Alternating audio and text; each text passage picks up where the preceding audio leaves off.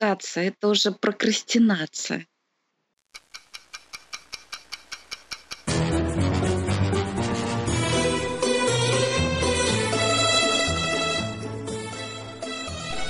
Сериальный час.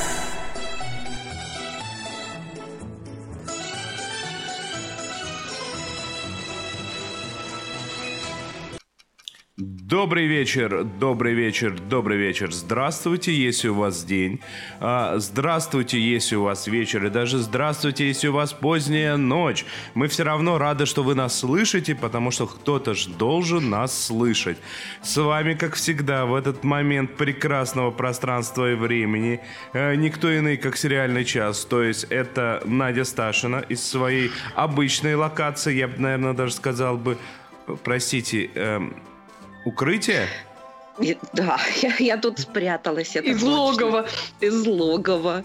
Отлично. Э, Второй голос, который тоже так неожиданно зазвучал, хотя все вы его ожидали, это была Оля Бойко, которая Всем тоже привет. из своей стандартной, солнечной, понимаешь ли, э, я даже не могу это сказать. Вы понимаете, люди, господа, дамы и господа, у них плюс 8, они шапки понадевали. У нас минус 20. Мы куртки не успеваем застегивать, замерзаем быстрее. Да, тяжело вам, тяжело. Короче, это была Оля Бойко. Э, и была, а- она и есть. она и есть, и она самая многостаночница. Она столько посмотрела сериалов, а ведет наш эфир человек, который вообще, по-моему, ничего не посмотрел, но тем не менее самое, является самой важной частью нашего подкаста. Это Денис Альшанов. Привет. Если ты ничего не посмотрел, проще вести, вести и куда-то завести. Бросьте всем руководить. Именно. Кстати, к вопросу о вести, вести и завести. Мы же в прошлом выпуске объявили то, что у нас появился Patreon, и вы не поверите, у нас уже появился первый патрон на этом Патреоне. Мы должны вот первого нашего доброго патрона прям, наверное, радостно поприветствовать в эфире. Его зовут Михаил У- Уфян. Простите, я вот с прочтением имен мне всегда было плохо. Я в, в имени Михаил, скорее всего, три раза ошибся, простите. Он уже разговаривает с нами время от времени, боится нас, пугается нас в нашем специальном чатике для столь добрых людей. Еще я хочу отметить, что на этой неделе э, еще два человека сделали а, донат нам на Яндексе, и мы опять можем только последние вот циферки сказать, откуда они переводили, но мы прям вот искренне благодарны всем. Спасибо вам Спасибо. огромное. Ну что, на этой жизнерадостной ноте перейдем к чему-нибудь менее жизнер... Или более жизнер... Ну, короче, как пойдет, да? Вперед. Долгожданное.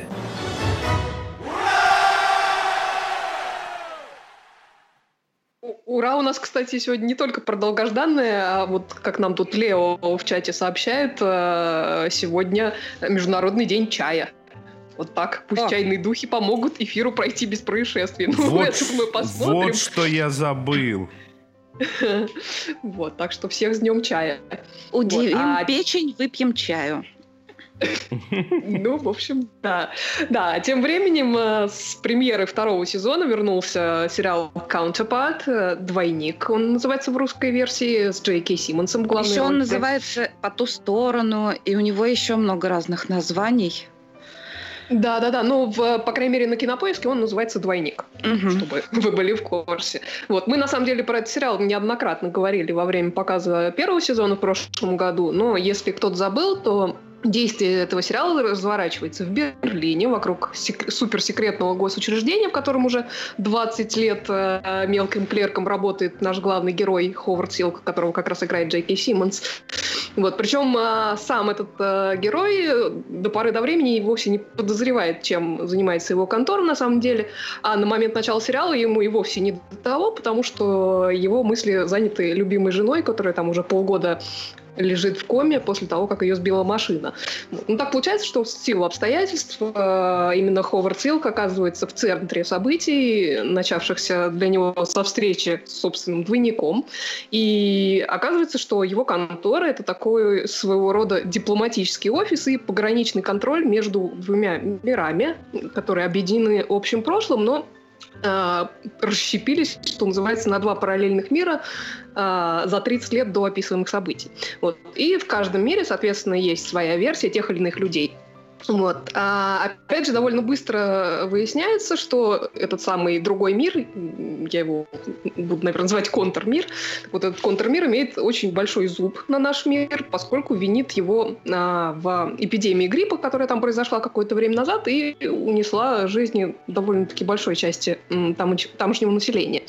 Вот. Посему пока на официальном уровне э, там поддерживается видимость каких-то дипломатических отношений, в контрмере появляется некая организация, которая занимается подготовкой спецагентов, и цель этих агентов проникнуть в наш мир, занять место своих двойников и в конечном итоге там произвести диверсию, с целью отомстить за гибель населения. Вот. При этом, если Говард, Ховард Силка из нашего мира, вот такой добродушный тюфяк, обожающий свою жену и, в общем-то, не способный продвинуться по службе, то его двойник из контрмира — это такая ему полная противоположность. Он очень, ну, достаточно мало симпатичный, он жесткий, целеустремленный, занимает достаточно высокий пост в тамошнем аналоге вот этой самой пограничной конторы но при этом он как бы пытается предотвратить кризис в отношениях между мирами. Вот. А слово за слово, два Ховарда в какой-то момент вынуждены временно поменяться местами, вот, но это временно становится более постоянным, поскольку как раз в конце сезона, э, первого сезона, имеется в виду, таки случается серьезный конфликт между сторонами, который приводит к прерыванию дип-отношений и к закрытию границы. В результате как бы оба, оба Ховарда застревают э, каждый не в своем мире. А, так вот, первая серия нового второго сезона, она показывает только события, происходящие в нашем, так сказать, мире. А, в частности, во-первых, э, появляется Э, руководство дипофиса, которое на самом деле никто никогда не видел, вот, но под конец э, серии мы такие, как бы нам дают небольшой тизер э, этого дела. Так вот, руководство нанимает бывшую ЦРУшницу, которая большой опыт вычисления, э, так сказать, засланных казачков, чтобы она нашла шпионов в рядах сотрудников и предотвратила таким образом дальнейшую эскалацию событий и повторение а, кризиса, ну, то бишь того, что произошло в конце первого сезона. Вот. А появление этой самой ЦРУшницы – это такая большая проблема для целого ряда людей, в том числе для директора отдела стратегии Питера Куэлла, который один из наших главных героев тоже. Вот. И он как бы отчаянно пытается прикрыть э, в этой ситуации собственный зад и связь с этим самым кризисом. Вот. И не меньшая проблема, естественно, это для Ховарда Силка, который, строго говоря, является как раз э, одним из засланных казачков, которых пытаются вычислить. Вот. И при этом у него есть еще и другие заботы, поскольку, тут уж простите за небольшой спойлер, наконец-то просыпается после комы э, жена вот этого настоящего Ховарда Силка, которая, в общем-то, много чего знает и находится в этой связи э, в опасности. Хотя, на самом деле, большую часть серии она мало что вообще помнит и в основном борется как раз там с последствиями травмы и пребывания в коме. Довольно неплохая премьера. Интересно, куда они будут рулить в этом сезоне. Вот, я очень надеюсь, что в следующей серии покажут, что происходит с нашим Хордом в контрмире. Вот. Ну, на самом деле сказать пока мне больше нечего. Я надеюсь, что тема руководства э, и вообще кто рулит всем процессом, она будет побольше раскрыта в этом сезоне, и, судя по первой серии, так и будет. Вот. А, если вам понравился первый сезон, как и мне, то присоединяйтесь к просмотру, впечатления обсудим по итогам уже сезона. Я думаю, что и до конца сезона мы, наверное, не вернемся к этому сериалу. Вот. Ну, в общем, старт неплохой, на мой взгляд. А, а если вот... вам не понравился первый сезон, как и мне, то не смотрите второй сезон, а посмотрите лучше, скажем, сериал «Телохранитель». Владимир Малышев нам пишет, что у меня вторую неделю подряд синдром последних минут. На этот раз не успеваю полчаса досмотреть «Телохранитель» производства BBC. Ну что сказать, по-моему, очень близко к оценке «отлично». Ну, в общем-то, за последние полчаса это оценка может еще и измениться на самом деле.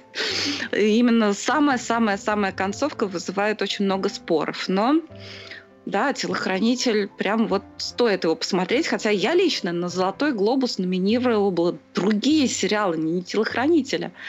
Но для этого у нас еще будет «Золотая выдра», когда мы договоримся, по какому принципу номинировать. Вы мне другое скажите. А почему я впервые слышу об этом двойнике? Потому что ты, видимо, не слушал нас в прошлом сезоне. А, Ни разу. Ну, ну тогда Ни ладно. разу. Окей, хорошо. Но мне стало интересно. Ну, прекрасно. Ну что, на этой позитивной ноте, что мне стало интересно, а, а Надя сказала, ну вас всех нафиг. Пойдем дальше? Да. Скакали. Письма в редакцию. Еще один сериал, который вы можете вполне посмотреть, если вам не хочется по какой-то причине смотреть сериал по ту сторону, э, двойник, counterpart. А вот даже если вы посмотрели, все равно можете посмотреть сериал про маленькую барабанщицу, э, который я тут очень сильно расхваливала поначалу, чуть менее горячо хвалила в конце. А который... я так и не осилила. И который посмотрела Аня Мендлин, она тоже, в общем-то, не то чтобы в восторге, прям скажем. Но давайте послушаем мнение Ани, Анны Мендлин. Привет, друзья! Это Аня. Хочу рассказать вам немножко о своих впечатлениях о сериале «Маленькая барабанщица», который Надя описывала в предыдущих программах. А, я, наверное, закончу за здравие, но начну все-таки за упокой. А, моя главная проблема с этим сериалом, особенно в сравнении с э, замечательным сериалом «Бюро», который мы тут восхваляли до этого, или с фильмом «Шпионов и Дивон», это недостаточная психологическая достоверность, потому что когда речь идет вот об всех этих шпионских делах и, так сказать, о бойцах невидимого невидимого фронта. Самое интересное – это те морально-этические дилеммы, которые стоят перед героями, которые, в общем, должны всегда выбирать из двух зол. И э, те колебания, которые они испытывают, э, показываются таким образом, если это делается мастерски, что зритель сам переходит с одной позиции на другую, не испытывает никакой уверенности, что выбор сделал правильно. В данном случае, не знаю, то ли из соображений, может быть, политической корректности, которая, наверное, нависала черной тучей над этими авторами, то ли из каких-то других, или им просто не хватило мастерства – но здесь все исключительно черно-белое или бело-черное. То есть у нас есть выключатель, который стоит в одном из двух положений. Либо это борьба прекрасных благородных израильтян против озверевших палестинских террористов, либо это борьба прекрасных благородных трагических самоотверженных палестинских освободителей против мерзких а, циничных а, убийц израильтян. И, в общем-то, э, этот переключатель ходит туда-обратно в довольно истерическом темпе, и вместе с ним мотается наша несчастная героиня, которая мне показалась не очень убедительной в исполнении Флоренс Пью, прежде всего потому, что что э, создается ощущение того, что перед нами не совсем полный человек, а скорее некоторая только скорлупа, э, без собственной личности, без собственной внутренней жизни. И до какой-то степени это, конечно, оправдано тем, что речь идет об актрисе, которая участвует в спектакле, участвует в такой как бы э, театральной постановки и наполняет ее тем содержанием, которое ей приказывают. Но, тем не менее, полное отсутствие собственного взгляда на вещи и собственных чувств мне очень сильно мешало. А с другой стороны, с точки зрения положительных впечатлений, самое главное, конечно, это режиссерская работа. И Парк Чан Вук очень серьезный автор которому здесь здорово дали разгуляться. Здесь прекрасные визуальные решения. Вся сюжетная линия выстроена очень четко и сильно. Хотя сами диалоги довольно слабые, но это вряд ли режиссерская, так сказать, юрисдикция. А, в том, что касается дизайна кадра и цветовых решений, о которых мы много уже говорили, и общего впечатления театральности всего действия, которое такой мир существует как такая огромная сцена, а также, конечно, а, некоторых коротких жанровых вставок, где вдруг появляются такие проблески хоррора или нуара в разнообразных а, кусках сериала, особенно почему-то в эротических сценах. Это очень здорово и действительно оживляет все действие. А, я бы сказала, что, театр, что актерские работы здесь все относительно средние, кроме, может быть, Майкла Шеннона. Но в целом сериал стоит того, чтобы на него попробовать посмотреть. Прежде всего, опять же, из-за режиссуры. И посмотреть, если а, вам захочется добираться до конца.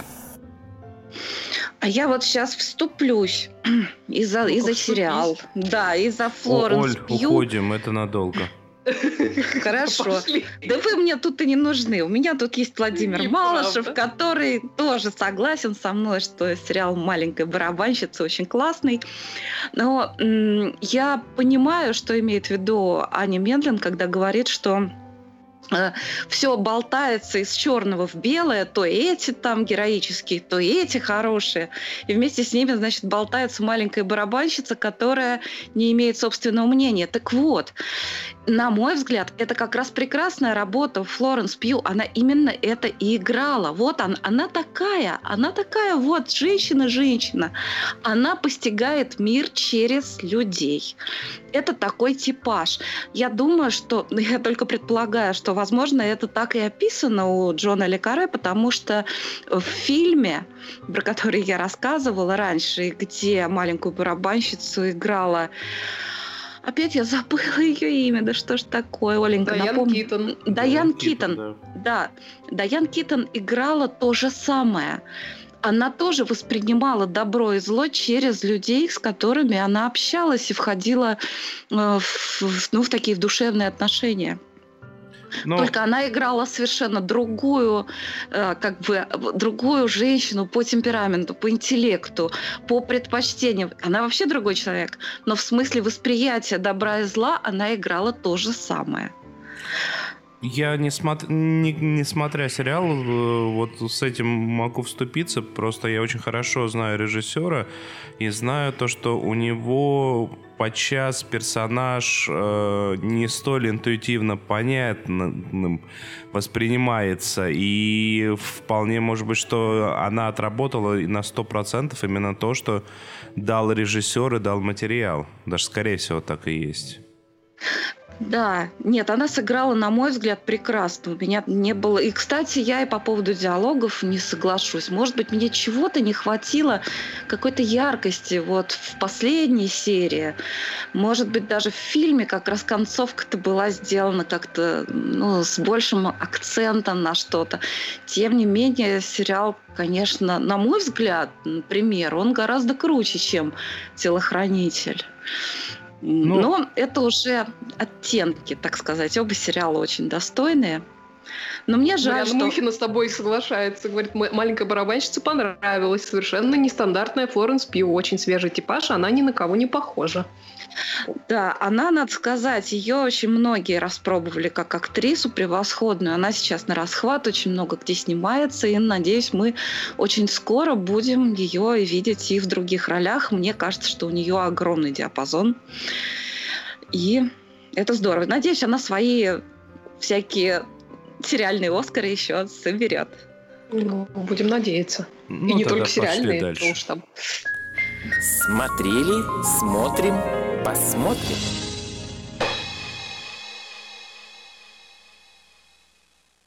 Насте Поповой тоже очень понравилась маленькая барабанщица и тоже понравилась Флоренс Пью. Друзья, ну даже если вам маленькая барабанщица не очень сильно понравилась или даже не понравилась совсем, я сейчас вам расскажу про такой сериал, по сравнению с которым маленькая барабанщица это просто шедевр шедевров. ну-ка, ну-ка. Это э, кто-то из наших слушателей писал, что сейчас смотрят сериалы про тюрьму. Пошла, значит, такая вот полоса.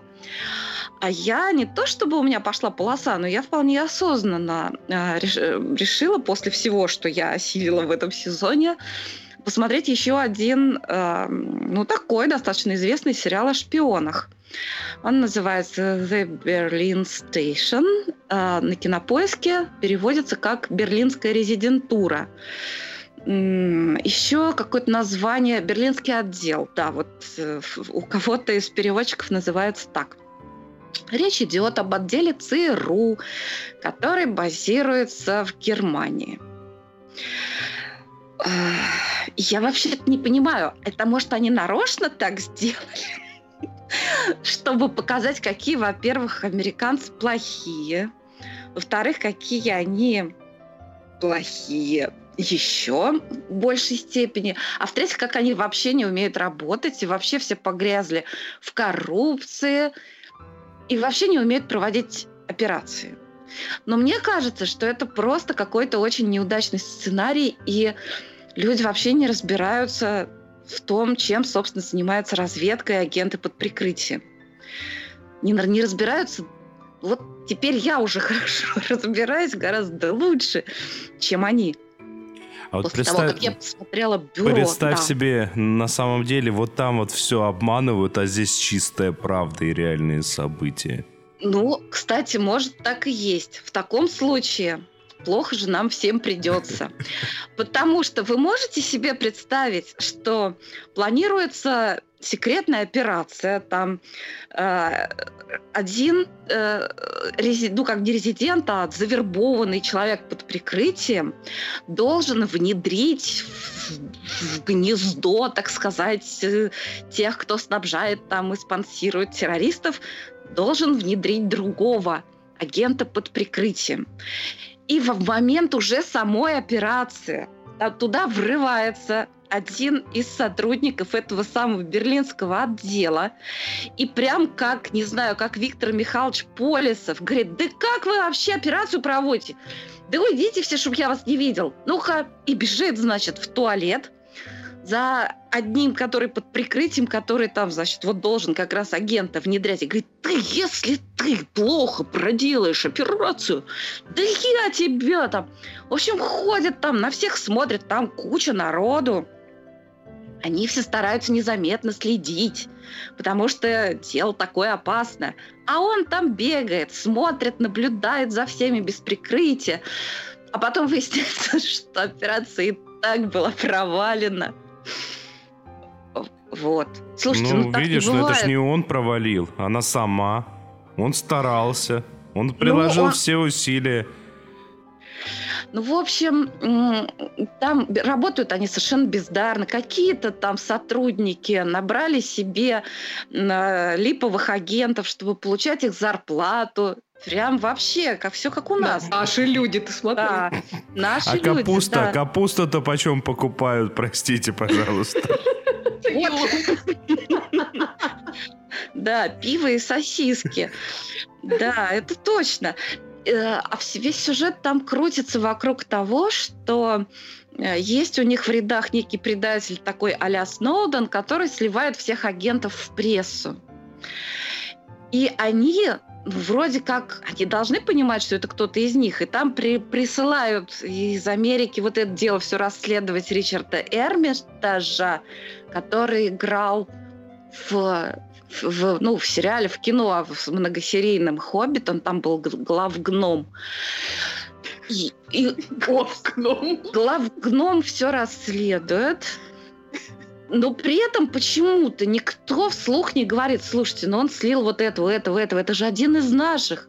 Но в любом сериале уже доперли бы через полчаса. Ня. Они вот так себя ведут, как будто никого там нет. Все при всех все говорят, нормально. А потом, когда уже Сноудена разоблачают, и понятно, кто это, что-то его даже никто не особо не арестовал. И я прочитала, что во втором сезоне они снова с ним будут работать. А это А? типа как неуловимый Джо. Кому Да вообще. нафиг? Слушайте, несчастный малотрю, подумаешь, чего-то там рассказал американцам, вообще никаких особых тайн не выдал, но у него была на это очень большая причина и серьезная. Они его как зачморили. Ужас. А тут этот целый Сноуден, а им хыж бы, все нормально. Надь, ну ты ж помнишь анекдот Ну, про Все Штирлица. свои люди, что ты? Он потом... А что его арестовывать? Он потом скажет, что фрукты занес. Нет, он даже этого не говорит. Нет, он не считает особо нужным оправдываться. Да и им всем пофиг. Вообще, вот Лео пишет, Берлинский вокзал, точно, такая, такой перевод тоже есть. Так вот, А Еще и я секунду, секунду. Скажи мне, ты сказала про актера, имя которого я даже прочитать не смогу. Ты мне лучше скажи про актера, имя которого я даже вспомнить не смог, но очень люблю. Рис Иванс, он там кого играет-то? Рис Иванс играет одного, одну из главных ролей. Ну, вот так, если маленький спойлер, то это он при- прискакал следить, чтобы он был Полисов. А, Это то есть на фитнес-инструктор. операцию, да, и всех строил. Вот. Он играет совершенно превосходно. И он переигрывает всех на раз. А Ричард Эрмитаж я даже заподозрила. А он чего? Он что, плохой, что ли, актер? Нет, он красавчик, конечно. Он красавчик. Он так переигрывает. Он так вот дает какую-то натужную такую шпионскую мужскую харизму, что я вот ему вот ни разу не верю. Но вот. новая рубрика сериального Это чая. у меня Надя пропала. Нет, тут ну, только у тебя. чая? Господи, новая рубрика сериального часа. Натужная мужская шпионская харизма. Мне вот понравилось. Да, Тео Шуваева напоминает, что он играл, он супер играл в North and South, Север и Юг. Есть такой американский сериал. Я помню, такой костюмный сериал, чего-то такое я смотрела очень много лет назад. Но вообще ему э, роли хороших парней, мне кажется, даются лучше гораздо, чем вот такие сложные драматические роли. Вот, вот, вот, вот. Я уже не помню, кого он играл в «Севере и Юге». Ну да, вот он такой красивый. Ну, собственно, все. Нет, Отлично. ну, да, да. Вот, в общем, люди, я не понимаю, у этого сериала очень много поклонников, но я не понимаю вообще ничего. По-моему, это такое, вот как говорит наш друг Александр Плющев. А что он говорит? Он говорит по-разному. Фуфло ваш сериал. Слушайте, Лео нам предлагает, нужно сделать свой марку сериальный чай. Слушайте, это прекрасная вообще идея. Прекрасная идея. Будем продавать как мерч. С тремя одинаковыми, с тремя одинаковыми, но абсолютно разными ароматами. Угу. С, с тремя разными слонами. Один слон Оля, другой слон Надя, и третий слон... Как тебя зовут? Денис. Денис, преимущественно. Можно я буду слонихой? Это как дизайнер сказал. Уже поздно да. менять проект. Ну что, давайте Ладно. не будем мы чаи тут разводить в день чая. Давайте дальше все-таки пойдем. Досмотрели.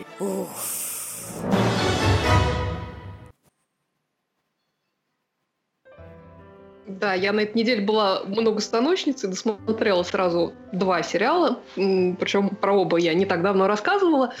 Начну, наверное, с сериала «Миссис Уилсон». Э, это трехсерийный мини-сериал от BBC, э, в котором прекраснейшая Рут Уилсон играет собственную бабушку Эллисон. Это мини-сериал про весьма необычную историю семьи Уилсонов, рассказанную с точки зрения как раз вот этой самой Уиллисон, Эллисон Уилсон, которая после смерти мужа, писателя и шпиона Алика Уилсона, с которым она аж 20 лет прожила в любви и согласии, так вот она после его смерти выясняет, что потенциально вообще все эти годы были ложью и обманом, и что она на самом деле практически э, ничего не знает о человеке, за которым была замужем, от которого родила двоих сыновей. Вот. А сразу после смерти Алика на пороге его с Эллисон дома появляется женщина, которая утверждает, что она жена Алика Уилсона, Глэдис. И это та самая первая жена, с которой, как была уверена у Эллисон, он развелся в начале 40-х годов, э, как раз перед тем, как жениться на самой Эллисон. А уверена она в этом была, потому что Алик показал ей свидетельство о разводе. Вот. А а после появления этой самой Гладис Эллисон начинает своего рода расследование жизни своего мужа. Сначала просто, чтобы доказать, что Глэдис э, несколько не в себе, но довольно быстро выясняет, что ее любимый муж э, на проверку первоклассный лжец и многоженец, что он обманул, обманул ее в стольких вещах, начиная даже там с собственного имени и даты рождения, не говоря уж о наличии жены, с которой он не разведен, и заканчивая вещами, связанными с его шпионской деятельностью. Вот, при этом в какой-то момент Эльсон просто перестает понимать, э, было ли вообще что-то в этих отношениях, а, что-то правдивое. Вот. А по ходу дела выясняется, что Глэдис была не единственной предыдущей женой Алика, что, будучи в Индии, там по каким-то своим шпионским делам, он женился на актрисе по имени Дороти, играет которую целая Килли Хоуз.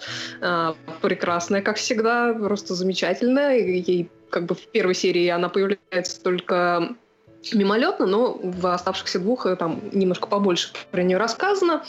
А, действие сериала вообще и все его события показаны в нескольких временных отрезках. А, то есть а, вот это самое расследование миссис Уилсон происходит в 1963 году, а история начала ее отношений с а, Аликом Уилсоном, она показана в, во флешбеках начала 40-х годов, равно как и его история знакомства с Дороти.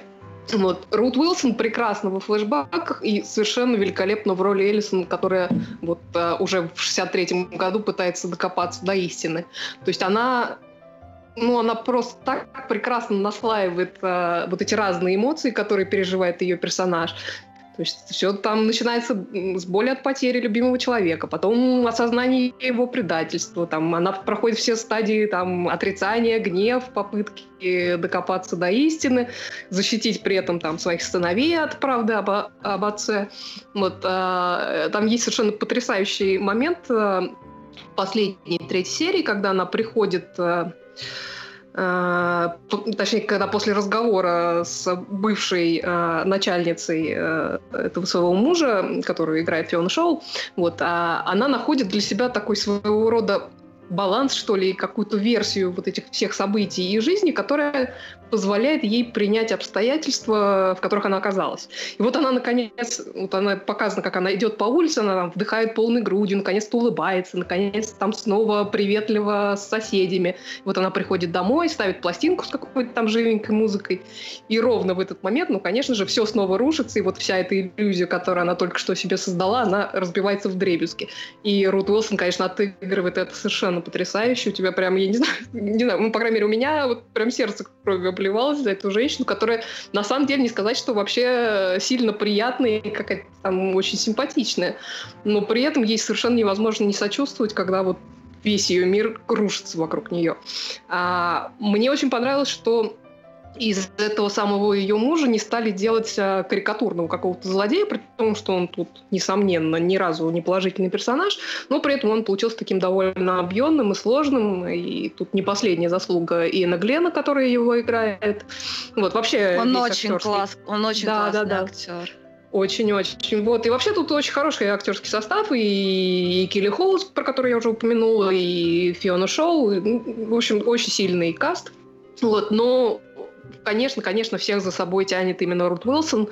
И в этом сериале мне очень понравился эпилог, который напоминает, что это все вообще не художественный вымысел, хотя иногда, честно говоря, создается впечатление, что ну как же такое могло вообще на самом деле это произвести, произойти.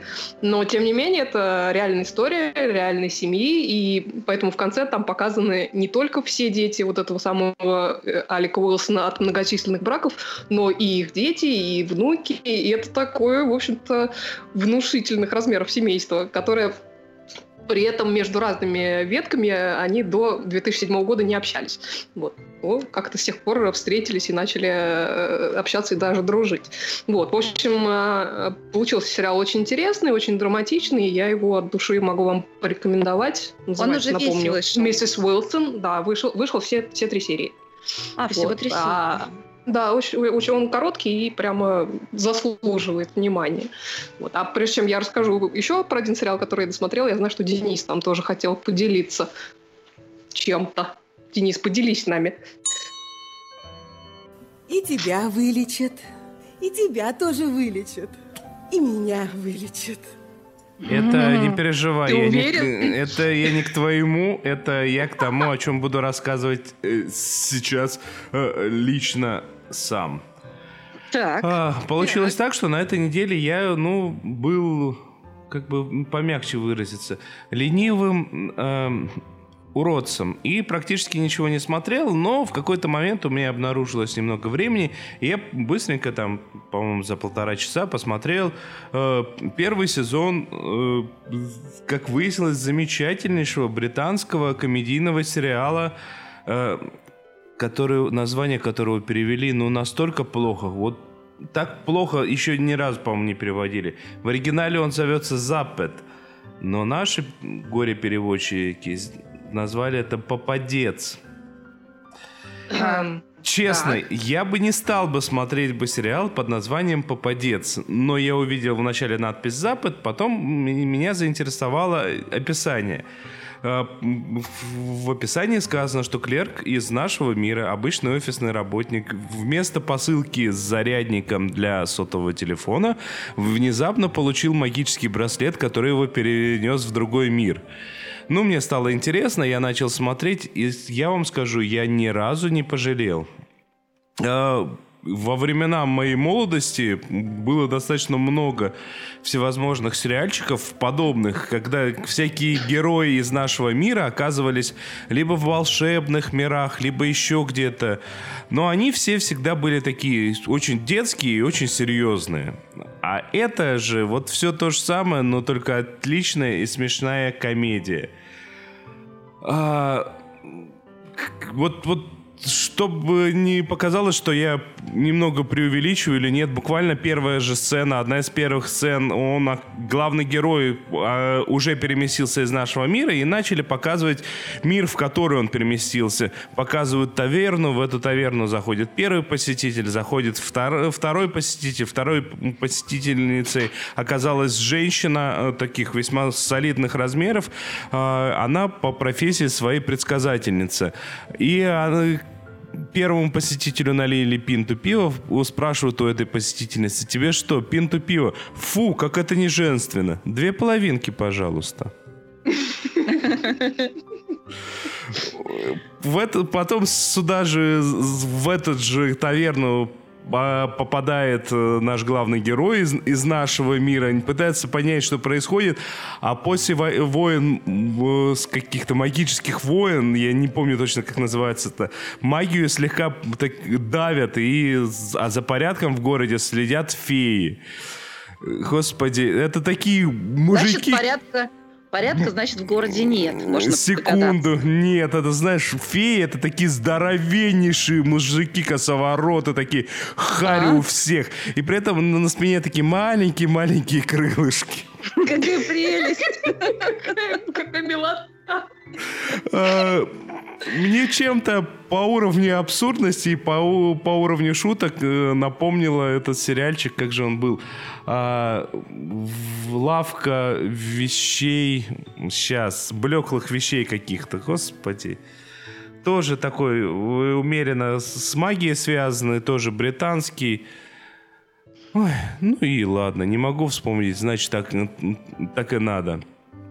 Я еще раз, если вам нравятся в принципе все эти истории о том, как персонаж из одного мира внезапно оказывается в другом мире, но при этом читать это и смотреть уже невозможно, потому что это превратилось в самый жуткий, по-моему, фантастический жанр, который у нас сейчас есть и на литературном рынке, и на кинорынке. И при этом вы хотите поржать, я вам более чем советую э, этот сериал. Ну, тут минимум по одной-две шутки в серию, прям вот доставляющие. А когда в экране появилась э, Салли Филлипс э, с абсолютно черными волосами, я прям как бы был очень сильно удивлен. Я еще полез перес... проверять, точно ли это Салли Филлипс, или может меня все-таки глючит. Ну, потому что я впервые в жизни увидел не в блондинистом исполнении. Да, она обычно действительно блондинка. Да. Еще Надо раз. посмотреть. Называется Запад. э, смешно. Все, кроме перевода названия попадец. Это полный попадец. Вот Это полный попадец честное слово. Э, у меня все. А, Все? Алан Берри нам написал о сериале, про который я лично не слышала. Пишет Алан Чао, рагаци! Досмотрел третий сезон итальянской Гаморры. Очень крутой сериал про клан неаполитанской мафии. Тем, кому нравится Наркос, рекомендую. Только это шоу намного сильнее и насыщенней. Очень много неожиданных твистов. Трупаков в каждой серии больше, чем за все сезоны «Игры престолов». А еще тут очень много золотых унитазов и женщин в леопардовых одеждах. Ну, как не посмотреть после такой рекомендации? Да, действительно. Радует, что не золотых женщин и не унитазов в леопардовой одежде. Это было бы оригинально, что уж там. Ну, я думаю, что имеет смысл продолжить э, итальянскую тему, э, поскольку на этой неделе закончился первый сезон сериала под названием «L'amica geniale». По-английски он называется «My Brilliant Friend», и по-русски, соответственно, «Моя гениальная подруга». Я э, про, про него также недавно рассказывала. А, вот, вы знаете, э, я сделала небольшое, так сказать, выступление. Я когда э, раз, разговаривала тут перед подкастом э, с одной знакомой американской, э, я ей упомянула, что вот сейчас мы будем э, в прямом эфире, что я буду говорить про этот сериал. И она сказала, ой, я буду слушать. А, что самое смешное, человек по-руски не, не говорит вообще. Но ей так нравится сериал, что она сказала, что вот я сейчас буду вас слушать, и она действительно нас слушает. Hi, Бобби. Вот, а, так что... Hi, Бобби. Да, вот, все... Здоровенький булы. Да, так вот, а, а, My Brilliant Friend, моя гениальная подруга, это экранизация первого романа из неаполитанского цикла Елены Ферранте. Это такая э, тетралогия, то бишь четыре романа про двух подруг, Елену Грека и Рафаэлу Чарула, или просто Лину и Лилу. Вот, и про их дружбу, которая началась в послевоенном Неаполе, и, несмотря на какие-то там разнообразные э, разногласия между ними, она продлилась э, всю жизнь. И, собственно, первый роман и первый сезон э, сериала, который полностью экранизирует первую книгу, это рассказ о детстве и о и об отрочестве героинь. Вот, а, кстати, я не сказала, сериал этот итальянский, но спродюсирован он HBO. Вот. А, так вот, а, детству там посвящены первые две серии из восьми, про них я рассказывала несколько выпусков назад, а оставшиеся шесть, они об отрочестве героини, уже играют их там две другие актрисы, и вот вы знаете, я обычно оставляю какие-то такие оценочные суждения на конец э, рассказа, но это вот тот случай, когда хочется с этого начать. И я не читала первоисточник, так получилось, что когда эти романы вышли пару лет назад, они, ну не то чтобы мимо меня прошли, я, конечно, их и слышала, и знала, что они очень популярны, но вот как-то так получилось, что я не собралась их читать, и вот только сейчас э, села читать первый роман. Так вот, поскольку я не была знакома с первоисточником, у меня не было вообще никаких ожиданий в связи с этим сериалом, но поскольку как бы HBO и все такое, я села его смотреть, и, в общем, довольно быстро поняла, что э, смотрю что-то особенное.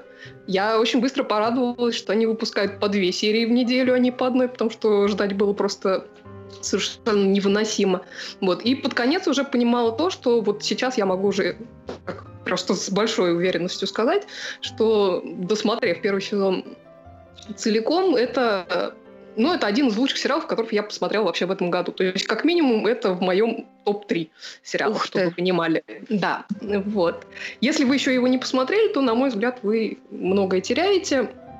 Там один а, сезон только вышел или еще? Вышел, вот только-только закончился первый сезон. Угу. Вот. А, в этом сериале очень много слоев. Да, он там в первую очередь про главных героинь и про их порой вот такие не очень простые отношения. Он про взросление, про столкновение с реалиями жизни, которые оказывают на их жизнь самое непосредственное влияние. А, живут они, я напомню, в одном из а, бедных кварталов Неаполя, в таком конкретно бедняцком районе, в семьях с очень ограниченным доходом и с таким специфическим, а, ну, хотя, собственно, обычным для той эпохи видением роли девочки и женщины в семье. Поэтому, хотя обе девочки имеют прекрасные способности к учебе, одна из них там и вовсе практически вундеркинд, только одна из них в итоге может продолжать учебу после начальной школы, вторая вынуждена, э, закончив начальную школу, Э, работать и помогать, э, так сказать, по семейному э, бизнесу. Вот. А в районе, где они живут, вообще бедность идет рука об руку с насилием, с жестокостью, как в семье, так и на улице. Есть какие-то местные относительно влиятельные и зажиточные семьи, которые диктуют свои условия окружающим, держат вообще всю округу в страхе и на досуге враждуют между собой. Причем вражда это охватывает несколько поколений поколений, и показано, как она, как она а, меняется из поколения в поколение. Вот. На все это наслаивается совсем, казалось бы, на заднем плане, но, в общем-то, и постоянно присутствует общая обстановка в послевоенной Италии, а действие сезона, я напомню, происходит в 50-е годы. Тут а, и отголоски какого-то там фашистского прошлого с довольно мрачными намеками на происхождения, богатства вот тех самых зажиточных семей. Тут и какие-то коммунистические протестные тенденции, ну и много-много другого.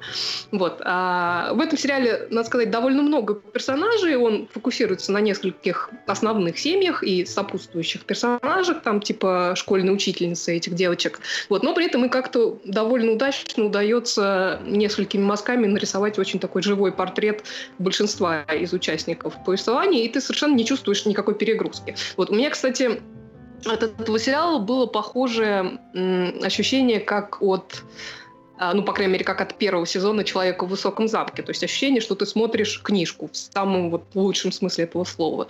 Вот. Э, я не очень много знаю про закулисные какие-то подробности этого сериала, но, насколько я понимаю, как минимум, вот эти девочки и девушки, которые играли главных героинь в разных возрастах, они не являются профессиональными актерами. То есть они либо просто начинающие актеры, либо вовсе не профессиональные актеры. Ничего вот, себе. Да, но это совершенно не портит впечатление, а придает скорее какой-то свежести, особенно в какие-то ключевые моменты. Там есть, например, серия, в которой происходит потеря невинности одной из героинь, причем в самом общем смысле этого слова. И это на самом деле совершенно ужасный момент, к которому при этом ведет одна из самых таких светлых и полных э, цвета и радости серий за весь сезон.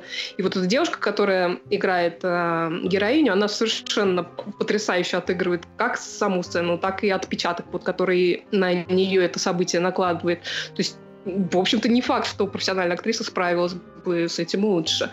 Вот. А, в общем, прекрасный совершенно сериал. Э, как обычно, я рекомендую вам по возможности смотреть в оригинале с субтитрами. Напомню, что оригинал на итальянском языке, причем, я так понимаю, он не просто на итальянском языке, он даже на диалекте, на неаполитанском.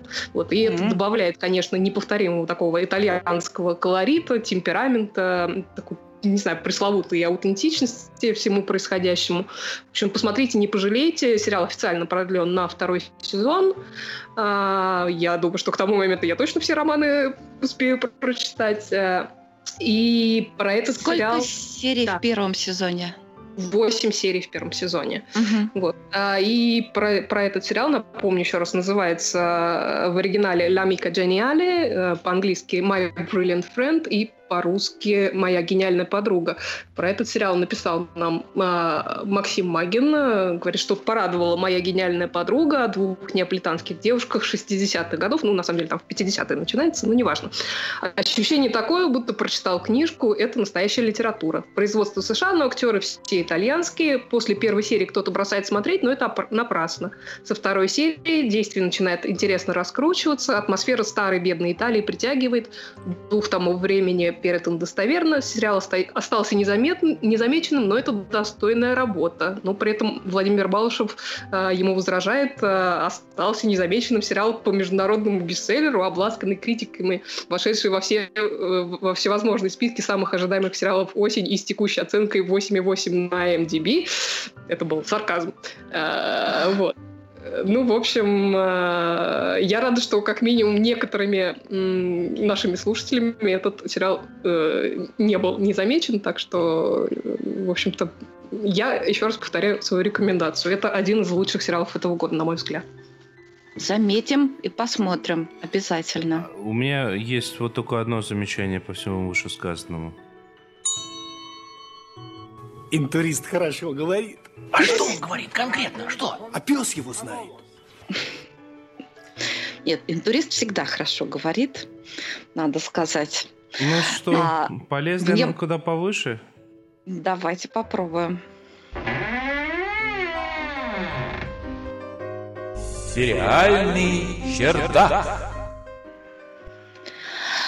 О, я внезапно на, на чердаке обнаружила сериал. На самом деле не то чтобы внезапно, мне просто хотелось посмотреть на Ричарда Эрмитажа в, в другом сериале, потому что я как-то была так разочарована его игрой э, в, в берлинской резидентуре. Захотела посмотреть, и вдруг вот наткнулась на медицинский сериал. Ничего особенного я от него не ожидала. Сериал называется The Golden Hour. Снят он уже в достаточно чердачном таком 2005 году. Э, вышел всего один сезон, и надо сказать, я не понимаю, почему его не продлили, потому что сериал очень-очень классно задуман. Может быть, он как-то немножко вот старомодно сейчас смотрится, а может потому, что просто у нас на наших значит, ресурсах он ну, в таком в качестве не, не, не в лучшем разрешении присутствует, и перевод такой немножечко там... Ну вот видно, что любители озвучивали, и как- как-то было это давно. Но неважно, сериал задуман очень здорово. То есть я его рекомендую всем, кто любит медицинские сериалы, и кто сейчас ждет продолжения хорошего доктора, который Кто у меня что, как? Есть и такие. а вы не смеетесь, между прочим. Хороший доктор, обычно у него, значит, одна серия, один кейс, а тут он ушел на перерыв, на целый. После такой серии, когда ужас просто, сейчас там все помрут. Вот так вот. Это не шутки.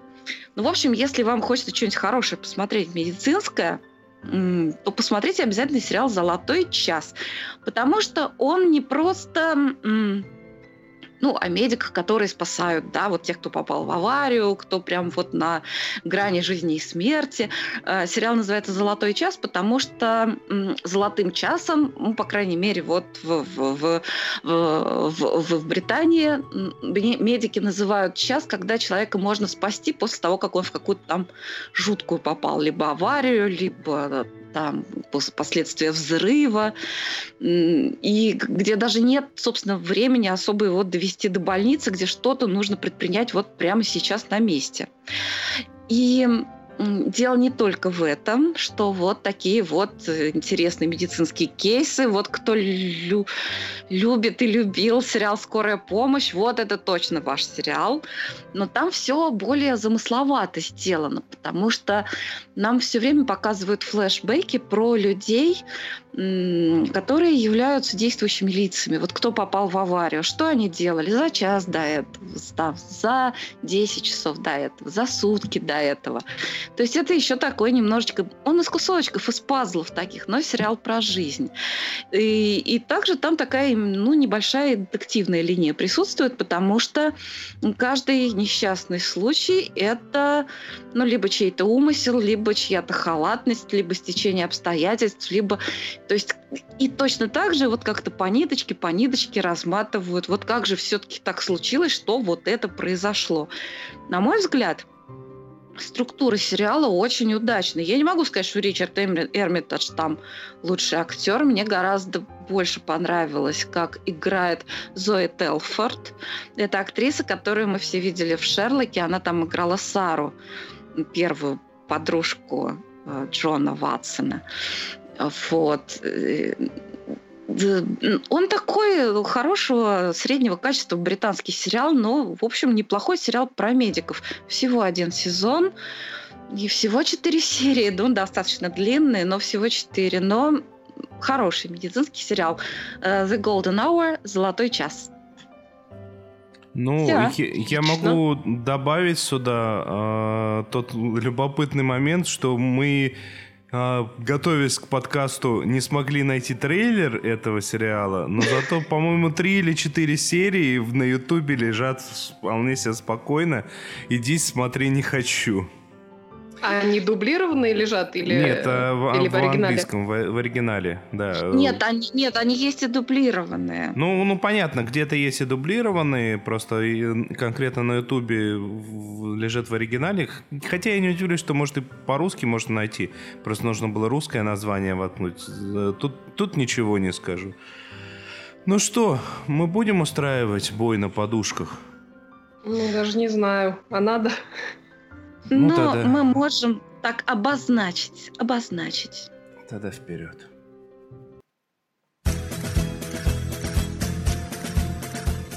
Сериальный линч. Тут произошло страшное. Ужасное. Сериал, который, собственно, собрал нас, ведущих подкаста, в этом составе, э, он нас в последнее время разобщил прям очень сильно. Причем сначала линия фронта пролегала вот одним образом, теперь другим образом. Ужас, ужас. Что же вы делаете? Создатели сериала «Доктор Кто». Да, из-за вас сериальный час переругался между собой за кулисами. Я хочу заметить сразу, что на самом деле прям этот сезон расколол в принципе всех фанатов на две неравные части. Э, то есть всех свежепришедших людей давайте рассматривать не будем, а поговорим именно о фанатах. Потому что большинство фанатов, э, оно, конечно, задается вопросом, что это было.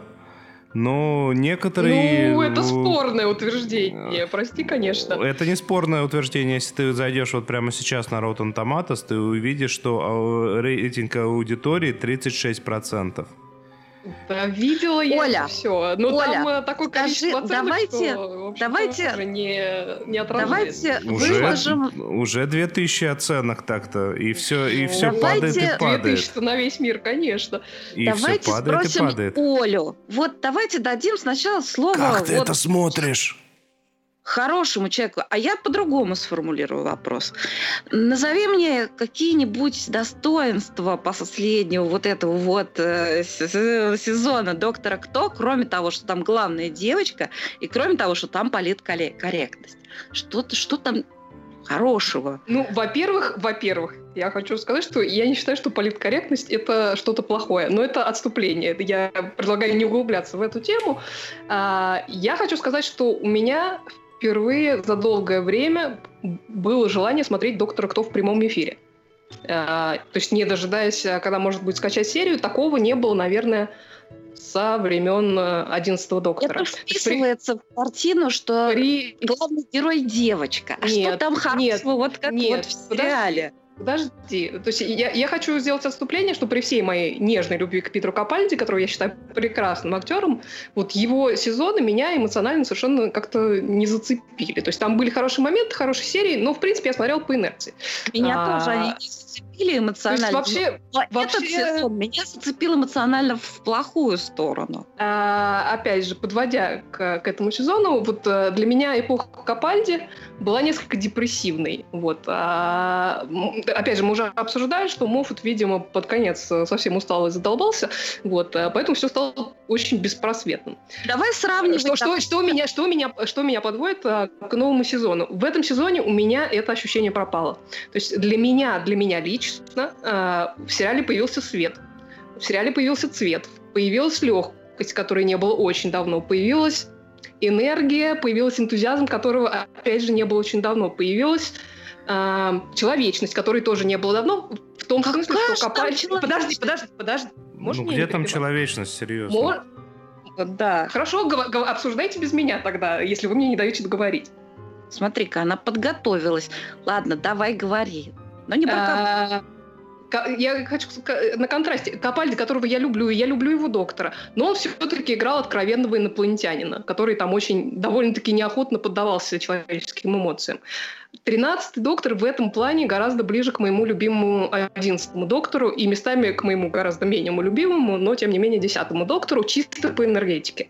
А, при этом это совершенно мой доктор почти настолько же, насколько моим доктором был Мэтт Смит. То есть Мэтт Смит продолжает быть моим любимым доктором и э, как бы лидировать в моем рейтинге. Но по энергетике э, Джоди Уиттекер к нему приблизилась, на мой взгляд. А, И вообще она для меня главное достоинство этого сезона. То есть я к ней довольно ровно дышала до того, хотя, в общем-то, она мне как бы нравилась в ролях, которые я видела, но тут я в нее влюбилась именно за прекрасную комбинацию вот такого комического и драматического, которого в ее докторе есть. То есть я об этом говорила еще после первой серии, то есть ее комедийный тайминг и талант для меня, для меня были неожиданными. То есть это было очень приятным открытием сезона. Поэтому а, главное, за что мне нравится э, этот сезон, это не то, что она девочка, а мне нравится энергия ее доктора.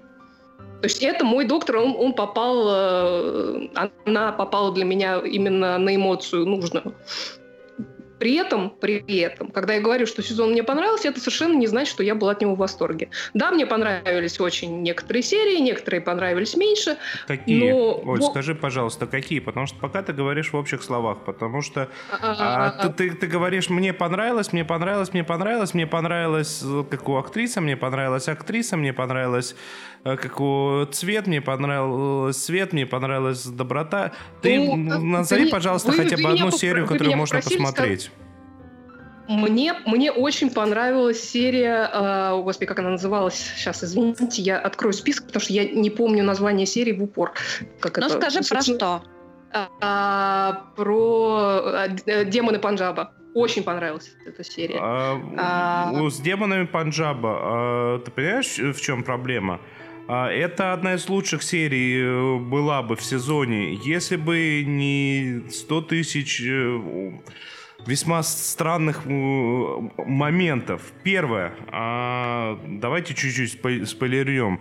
В серии появляются новые инопланетяне, которые, с которыми был хороший твист на, на самом деле, на удивление для этого хороший, сезона. Да.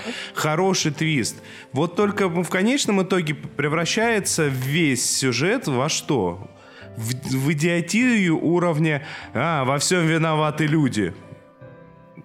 Это что? Это, ну, это, люди, это, как это правило, сериал? часто во всем виноваты. Секундочку. Если ты не заметил. А, а еще люди сделали много всего хорошего, если ты не заметила. Да, тоже. Да, и, это, и об этом тоже очень много э, говорится в этом сезоне. Если ты не Нет, заметил. об этом, об этом не говорится. А в, в этом сезоне говорится, что если кто-то что-то хорошее сделал, то это сделали не белые мужчины.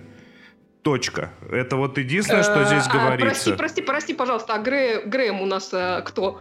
А, Грэм единственный актер, который заслуживает внимания, и он здесь комедийный. Я с тобой не согласна, но он прекрасный актер. Я не согласна в том плане, что он единственный. Он, Я он единственный согласна, актер, который прекрасен. заслуживает внимания в этом Твоего сезоне. внимания, хорошо. Это а, единственный потому актер, что доктор. Я все поняла. Доктор играет плохо, и понимаешь, вот, вот, вот ты сказала про Капальди, ты сказала про Капальди. Да, в, во времена Капальди были отвратительнейшие сценарии. Сценарии упали, упали плохо. Э, Моффата нужно было уходить раньше.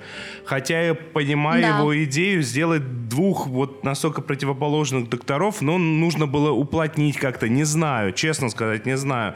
При этом какие-то отдельные серии Моффат писал нормально, но вот общего сюжета у него не выстраивалось. Вот, ну, не умеет этого Моффат. Но э, при этом 12-й доктор был доктором. При этом это был персонаж. Для меня 13-й доктор доктор. Прости, пожалуйста. Нет, это... И не, то, и не только для меня.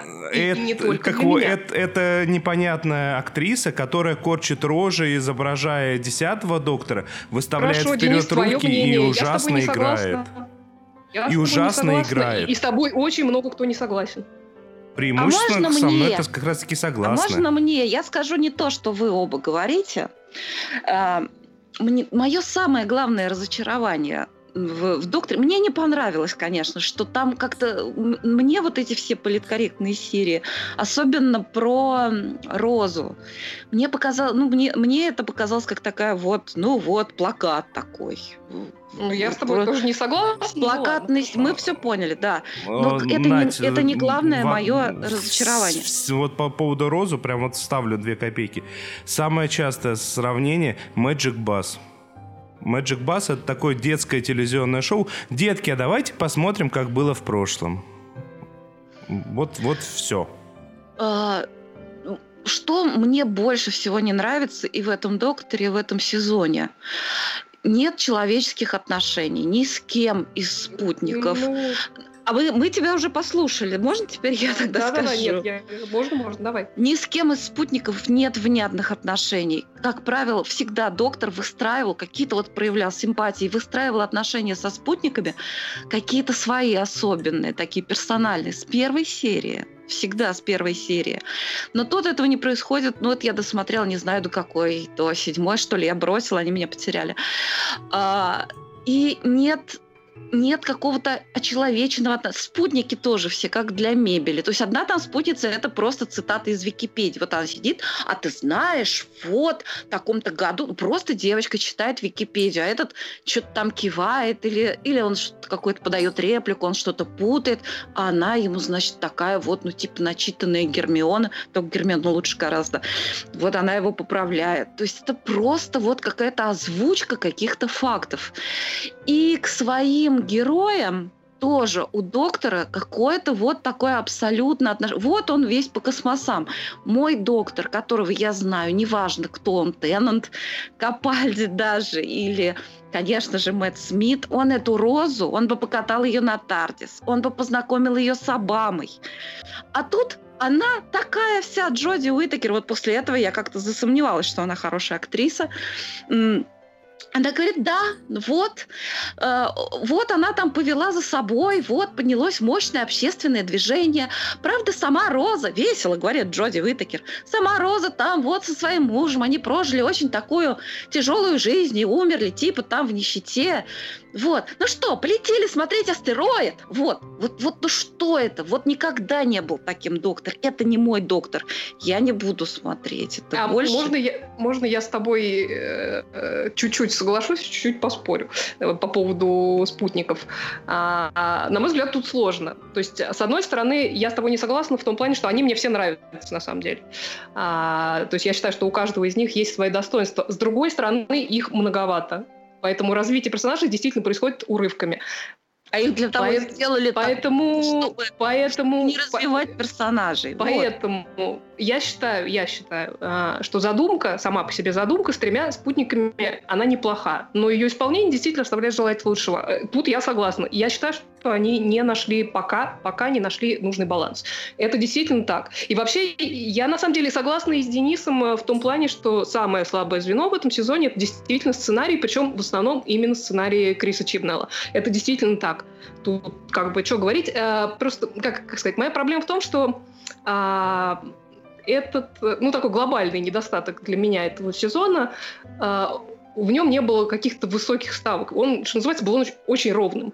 Вот, а, то есть там были какие-то эмоциональные моменты, но не было такого, чтобы сказать, ой, вау, вот это да. То есть даже финал сезона, который сам по себе, в общем-то, неплохая серия, он был больше похож на серию середины сезона, чем на финал. То есть это недостаток. Эта Вот, серия, возможно, она, измельча- она по уровню филлер. Она по сюжеты. уровню филлер.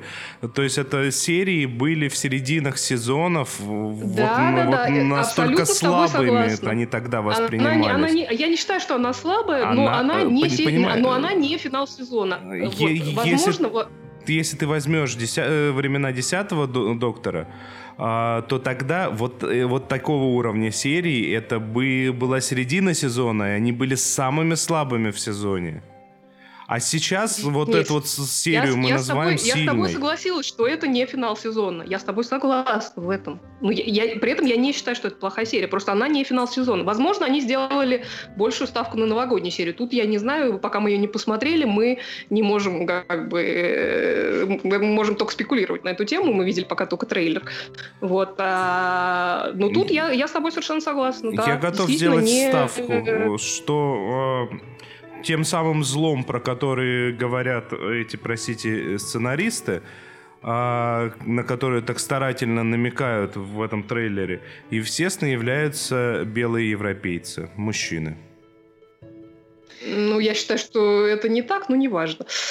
А, Ну, мы, это- опять же, это- мы это посмотрим, будет ли- когда будет это- серия. Будет легко проверить. Друзья, мы высказали наши позиции. Я так полагаю, что вряд ли мы сейчас придем к какому-то общему знаменателю. Мы, мы точно к нему не придем. А, Поэтому я хочу закончить наш подкаст на позитивной ноте. Мне только что пришло сообщение от Александра Плющева. Большой тебе респект за барабанщицу. Ура! Ох, а- Поздравляю. отлично. Ну что, нам нужно еще раз сказать с- спасибо всем, кто нас поддержал, поддерживает Большое и будет спасибо поддерживать. всем. Спасибо. А, Правда, Спасибо так- всем, кто слушает и послушает. Опять же. Вот. а, Мы будем прорабатывать все дальше, дальше, дальше, глубже, глубже, глубже. Напомните, где нас можно найти. Нас Да, можно везде. найти... Быстрее всего мы откликаемся в Фейсбуке, в группе «Сериальный час». Также нас можно найти везде. В Твиттере, На в Телеграме, на нашем сайте. А еще Вообще даже везде в Гугле по- и Яндексе. По поиску «Сериальный час». Вот. Всем спасибо. С вами были Надя Сташина, Оля Оля Бойко Бойко и Денис. Альшанов. Всем спасибо, всем пока.